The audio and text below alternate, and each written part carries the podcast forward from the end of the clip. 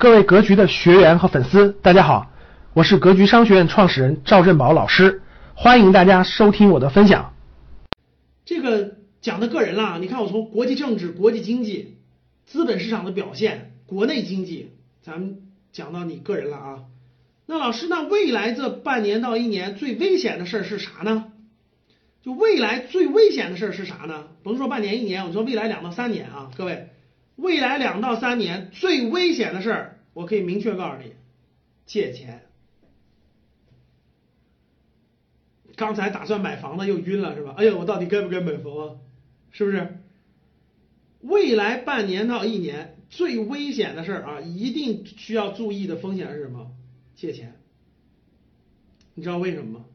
嗯，因为如果你没有外债。其实呢，经济危机或者是金融危机对大多数人来说没有感觉，就像零八年的时候，教室里很多人都经历过零八年的这种经济危机或金融危机吧，就是就是你只是感觉到好像金融危机来了，经济危机来了，股票大跌了，那我也没买什么股票对吧？然后这个房子也不涨了，这我也没什么太多房子，就我自住房对吧？你要没有什么资产，这个金融危机和经济危机对谁冲击很大呢？就是有钱人。有钱人，啥叫有钱人呢？有资产的人。啥叫有资产的人呢？就有房子、有股票、有基金、有啊很多东西的人，这叫有钱人。所以教室里的三万一千人，我相信里头至少百分之十是有钱人。就是如果爆发了经济危机和金融危机，那你的资产是一定有大幅波动的。那这怎么办？咱们回头回头课程当中再说啊。我们先说，普通人来说。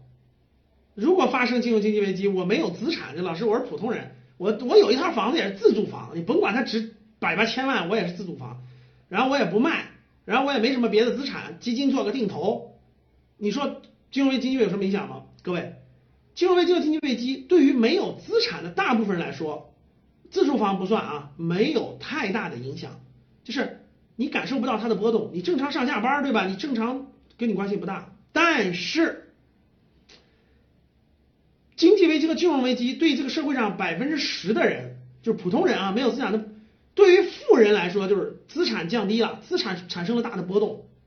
可以，举个例子，你身价一个亿，一个大的金融危机可能让你减少几千万，这是完全有可能的。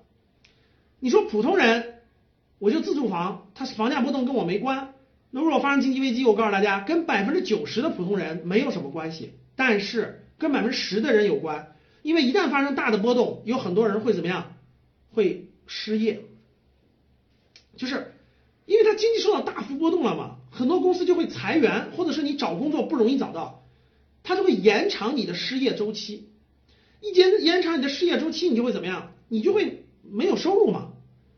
正常情况下，我们没收入，但是我有住的地方，我我我自己有房子，我住的地方我有积蓄，对吧？我我我我该找工作找工作，该在家里歇两年歇两年，不影响我的生活，那也没关系，能听懂吗，各位？也没关系，怕是怕什么呢？怕就怕你是那普通人里的十正好那百分之十，结果正好你还失业了，结果正好你还有外债，能听懂吗？就类似于房贷啊，或者是这种必须按月还的钱啊，那你就有可能出问题了。资金链断裂，你说我也想还，我还不上了。我原来一个月收入一万，现在公司倒闭了，我我失业还没找到好工作，每个月就能挣三千块钱，呃，送个外卖，开个滴滴，我每个月的钱只能让我养活养家糊口吃个饭，我还不起外债了，那资金链不就断裂了吗？资金链断裂了怎么办？